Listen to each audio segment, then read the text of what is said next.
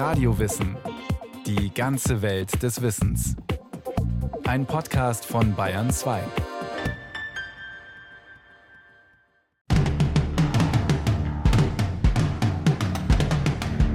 Die Kavallerie, das war ja nur ein Teil der berittenen Kräfte, waren im Grunde die hochbeweglichen, kampfstarken, großen Verbände. Und da sind dann Hunderte von Soldaten auf Pferden über die freie Fläche im Angriff geritten. Absolut undenkbar heute. Kaum war die Linie passiert, so preschten die Ulanen in verstärktem Galopp, mit eingelegter Lanze unter brausendem Hurra durch feindliche Schützen hindurch, die weit zerstreut in hohem Getreide verborgen lagen. Jetzt endlich konnten sie von ihrer Lanze Gebrauch machen, und sie taten es ausgiebig. Wer Widerstand leistete, wurde niedergestochen. Diejenigen jedoch, die sich beim Durchreiten totgestellt und hinterlistigerweise den Ulanen nachgeschossen hatten, wurden von gestürzten Reitern und solchen, denen die Pferde erschossen waren, mit dem Karabiner erledigt. Mit unverhohlenem Stolz beschreibt Rittmeister Ritter von Rizzi diese blutige Schlacht zwischen französischen Infanteristen und bayerischen Königsulanen. Kaum zu glauben, dass sie sich 1914 zutrug, am 11. August bei dem französischen Dorf Lagarde. Als die letzte Kavallerieattacke auf westeuropäischem Boden ging sie in die Geschichte ein.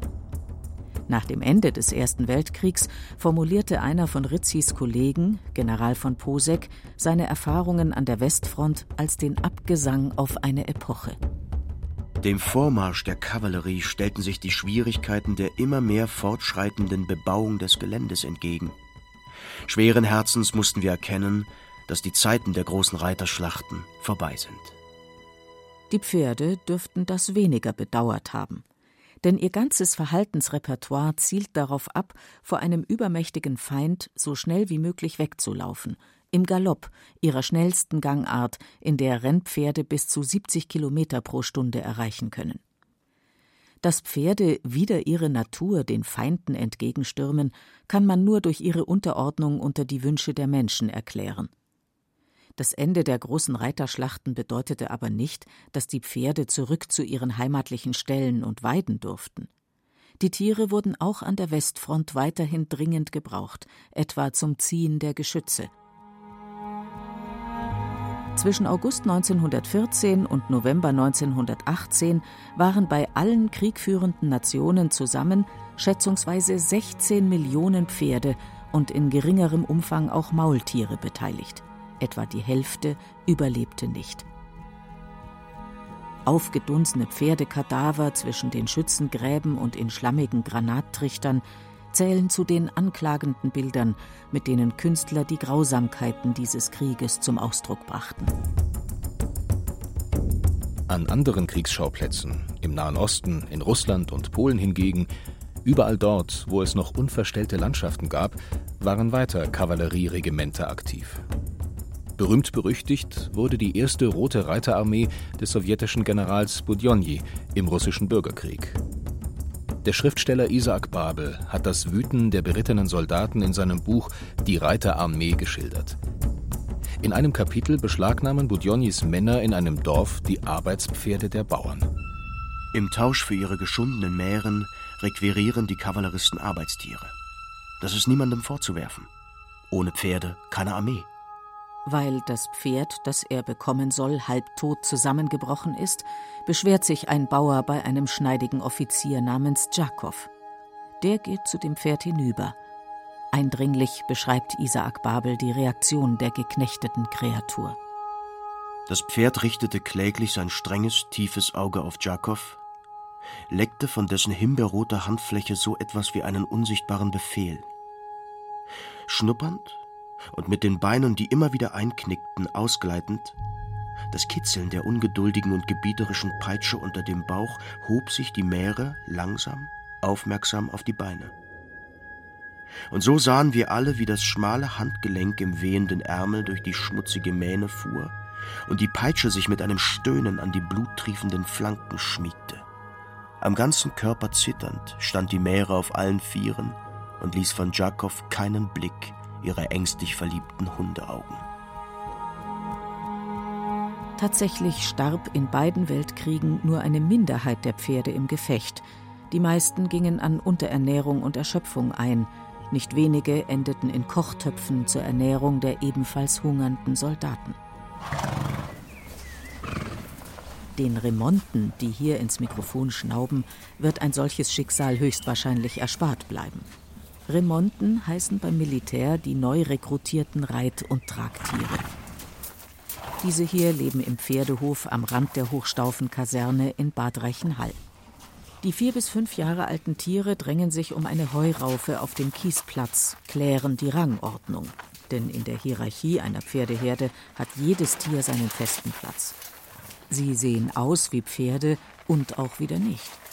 Pummelige braune und graue Einhufer mit hellen Mäulern schauen gutmütig aus tiefliegenden Augen, wackeln mit übergroßen Ohren, steigen kurz mit der Gruppe hoch, um sich einen besseren Platz an der Heuraufe zu erstreiten.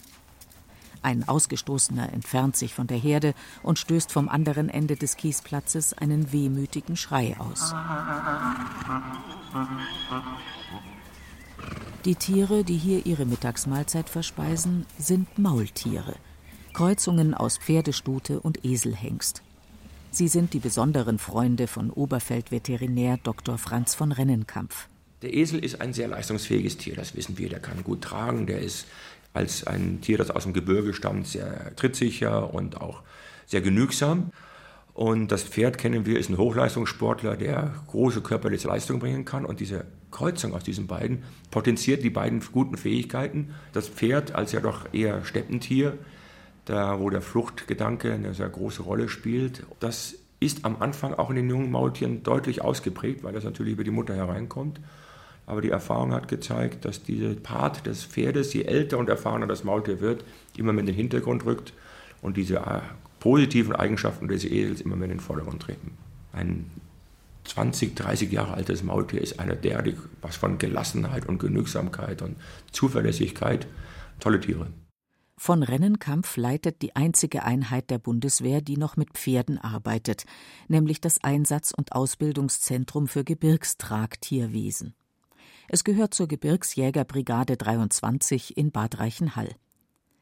In zwei großen Herden, artgerecht gehalten, stehen dort Maultiere und auch Haflinger, eine robuste und trittsichere Gebirgspferderasse.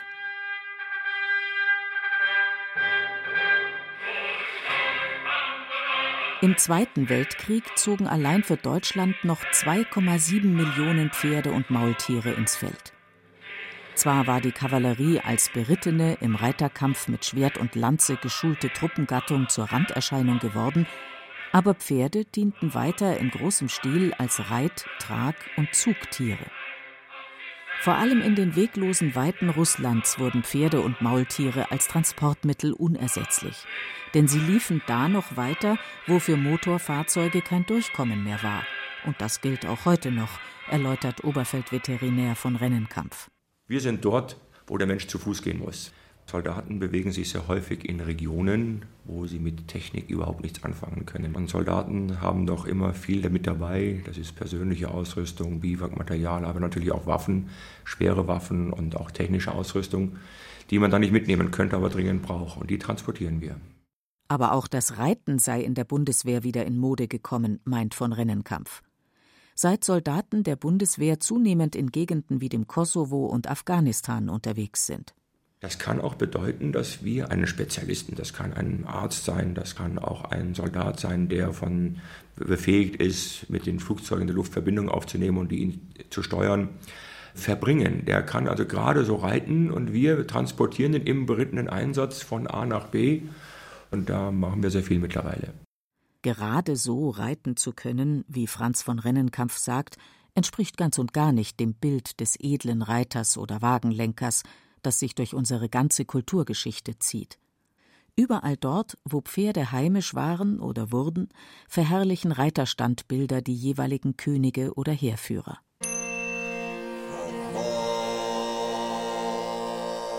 Darunter sind Monstrositäten wie das mit Edelstahl verkleidete Denkmal des Genghis Khan, das 2008 in der Nähe der mongolischen Hauptstadt Ulaanbaatar errichtet wurde. Genghis Khan war Anfang des 13. Jahrhunderts mit seinen Reiterkriegern 7000 Kilometer weit von der Mongolei bis ans Asowsche Meer geritten. Heute bringt ein Aufzug im Inneren seines Denkmals zahlende Besucher zur Aussichtsplattform auf dem Kopf des Pferdes in 30 Meter Höhe. Eleganter wirkt die überlebensgroße Statue des Hengstes, der den römischen Kaiser Mark Aurel auf seinem Rücken trägt. Das Denkmal aus dem zweiten nachchristlichen Jahrhundert steht auf dem Kapitolsplatz in Rom. Hoch hebt das Bronzepferd die Beine in ausdrucksvollem Trab zeigt das Imponiergehabe eines Hengstes vor Stuten oder Nebenbuhlern. Pferde waren übrigens zu allen Zeiten eine kostspielige Angelegenheit. Und zu einem Herrscher oder Krieger gehörte oft ein besonderes Pferd, bevorzugt ein Hengst. Um Bukephalos, der Alexander den Großen bis nach Indien trug, ranken sich viele Legenden. Plutarch, ein griechischer Schriftsteller des ersten Jahrhunderts nach Christus, erzählt, wie Alexander zu seinem feurigen Ross kam. Es wird seinem Vater Philipp für einen exorbitanten Preis angeboten, lässt aber keinen auf seinen Rücken. Bis der jugendliche Königssohn kommt und erstaunlichen Pferdeverstand beweist. Er lief zum Pferd hin, fasste es beim Zügel und kehrte es gegen die Sonne. Vielleicht hatte er bemerkt, dass das Pferd vor dem Schatten scheute, der vor ihm auf den Boden fiel und hin und her tanzte. So lief er eine Zeit lang neben dem Pferde her und streichelte es, solange er es vor Aufregung schnauben sah. Dann ließ er unvermerkt den Mantel fallen, schwang sich hinauf und setzte sich im Sattel fest. Anfangs fasste er die Zügel kurz und hielt das Pferd zurück, ohne es zu schlagen oder zu spornen.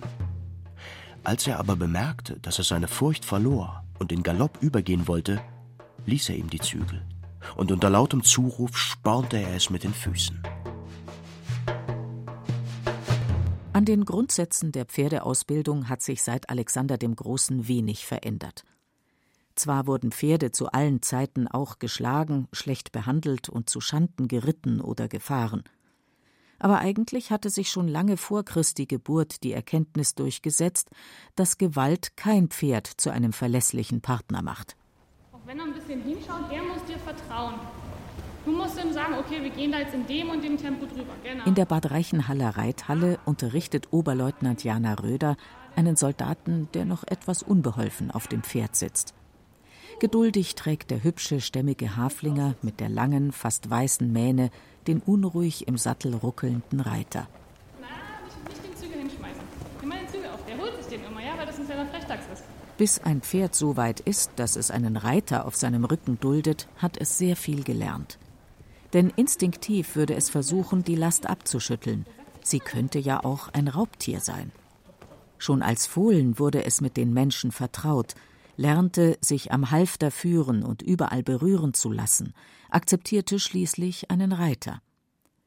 Daran hat sich in den Jahrtausenden, in denen Menschen Pferde zu ihren Zwecken genutzt und geformt haben, nichts geändert. Die deutsche Kavallerie ließ sich für das Training ihrer jungen Pferde, der Remonten, zwei Jahre Zeit. Ihre Ausbildungsgrundsätze sind im Reitsport heute noch gültig. Die Tragtiereinheit in Bad Reichenhall kauft meistens Tiere an, die schon eingeritten sind. Der dann folgende Grundlehrgang dauert ein Jahr. Ein sogenannter Gelassenheitsparcours gewöhnt die neuen Haflinger und Maultiere an ungewohnte Situationen, erklärt Veterinär von Rennenkampf. Da stehen dann plötzlich grell bunte Regenschirme, die auf und zu gemacht werden. Geräusche werden plötzlich gemacht. Es geht aber auch viel ins Gelände, dass sie also die ganzen Geräusche und Einflüsse der Natur kennenlernen. Das, es gibt Tiere, die erschrecken, wenn ein Rindvieh plötzlich auf der Weide steht. Das darf auf keinen Fall passieren. Sie müssen lernen, im Gebirge steigen zu können, über schwierige Tritte. Sie müssen durch Wasser durchlaufen können, über Hindernisse bei Engstellen durchkommen. Und das üben wir. Dann kann es auch mal krachen und knallen. Das ist jetzt der militärische Teil. Wir müssen sie auch an Gefechtslärm gewöhnen. Also wenn die Soldaten zum Schießen auf die Standardschießanlage gehen, dann gehen die Tiere mit und stehen hinter den Soldaten und gewöhnen sich an die Geräusche und irgendwann machen wir dann auch richtig Gefechtsschießen im freien Gelände und die Tiere sind gewohnt, dass man die Kugeln über sie vorbeischießen oder an ihnen vorbeifliegen. Sehr hilfreich sind alte, erfahrene Tiere, wie bei den Menschen auch. Ein erfahrenes Mudi, das einfach vorne wegmarschiert in einer Seelenruhe, drückt aus, hier passiert nichts und dann laufen die jungen, unerfahrenen Tiere auch deutlich besser mit. Die besondere Beziehung zwischen Menschen und Pferden ist uralt. In vielen Religionen wurden und werden Pferde verehrt. Die alten Griechen etwa stellten sich vor, dass geflügelte Pferde den Wagen des Sonnengottes über den Himmel zogen. Viele antike Texte lassen erkennen, dass Pferde besonders verwöhnt und gehätschelt wurden. So beschreibt eine Stelle aus dem homerischen Epos Ilias eine Szene vor der Schlacht, in der der trojanische Königssohn Hektor die Pferde ermuntert, die vor seinen Streitwagen gespannt sind. Xanthos und du, Pordagos und mutiger Lampos und Aiton, jetzt vergeltet die reichliche Pflege mir, welche mit Sorgfalt euch Andromache gab, des hohen Äetion Tochter da sie zuerst euch immer den lieblichen Weizen gestreut hat, auch des Weines gemischt, nach Herzenswunsche zu trinken, eher denn mir, der sich doch rühmt, ihr Gatte zu heißen.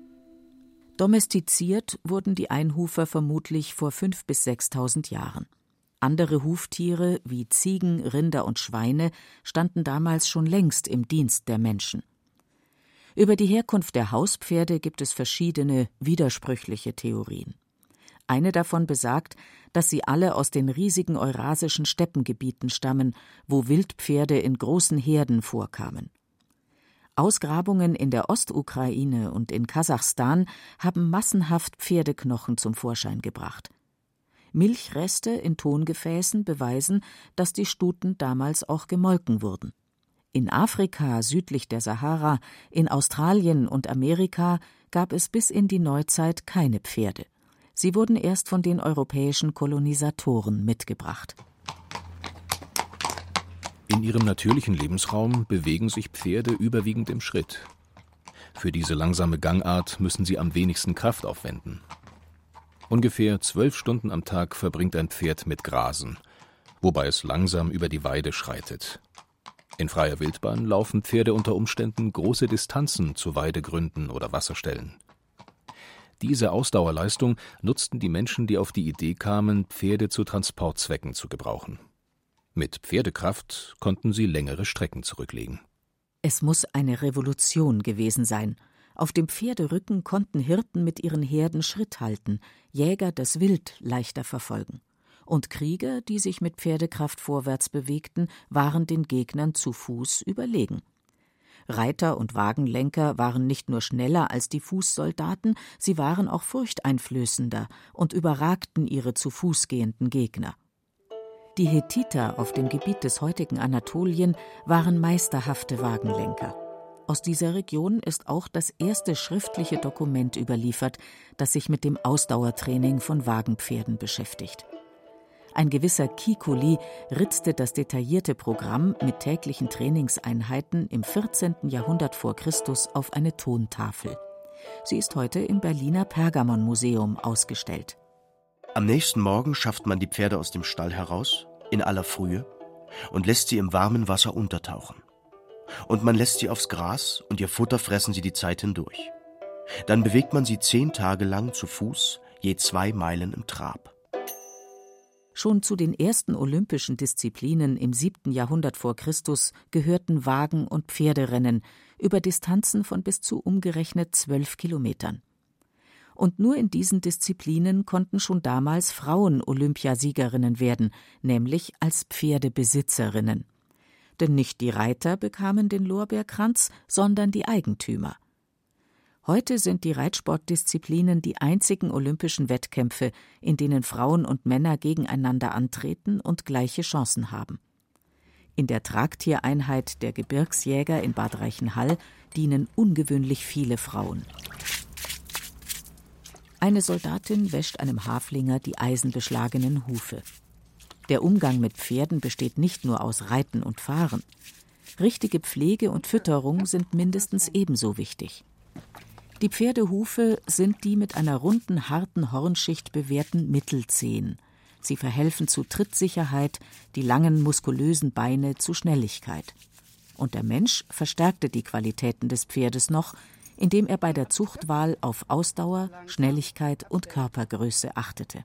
Die Karriere des Pferdes als Arbeitstier zum Ziehen schwerer Lasten begann erst, als ein zweckmäßiges Geschirr erfunden war, das eine gleichmäßige Verteilung der Last ermöglichte. Die Ritter des Mittelalters benötigten starke Schlachtrösser, die den Reiter mit seiner schweren Rüstung tragen konnten. Später förderten die preußischen Könige und andere Landesfürsten die Zucht von Gebrauchspferden für die Kavallerie. Dem Oberfeldveterinär von Rennenkampf stehen für seine Tragtiereinheit keine eigens für das Militär gezüchteten Pferde zur Verfügung. Maultiere sind Mangelware, die erwirbt er bei Hobbyzüchtern im ganzen Bundesgebiet oder sogar im Ausland. Haflinger findet von Rennenkampf direkt vor der Haustür in bayerischen Gestüten. Alle seine Tiere werden voraussichtlich nie einen Huf auf eins der Krisengebiete dieser Erde setzen müssen. Sie tun ihren Dienst bei Übungen. Wenn die Bundeswehr im Ausland Pferde braucht, kauft oder mietet sie die vor Ort. Im Kosovo waren das kleine kosovarische Gebirgspferde, sehr robust, sehr zäh, sehr belastbar, sehr erfahren. Wir hatten den Verdacht, die Tiere, die wir da gekauft haben, wurden früher als Schmuggeltiere eingesetzt, die kannten die Wege. Diese Tiere haben wir eingesetzt als Tragtiere zur Versorgung eines, wir nennen das Observation Post.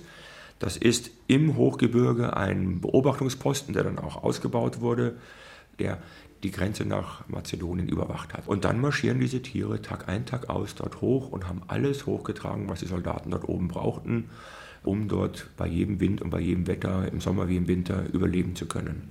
Wir hätten unheimlich gerne unsere kosovarischen Pferdchen mit nach Hause genommen, weil Sie können sich vorstellen, nach über zwei Jahren, da sind Verbundenheit ist ja entstanden. Die, die Tiere wurden geliebt. Der Abschied fällt schwer. Mal müssen Tiere zurückgelassen werden, mal werden liebgewonnene Maultiere und Haflinger ausgemustert.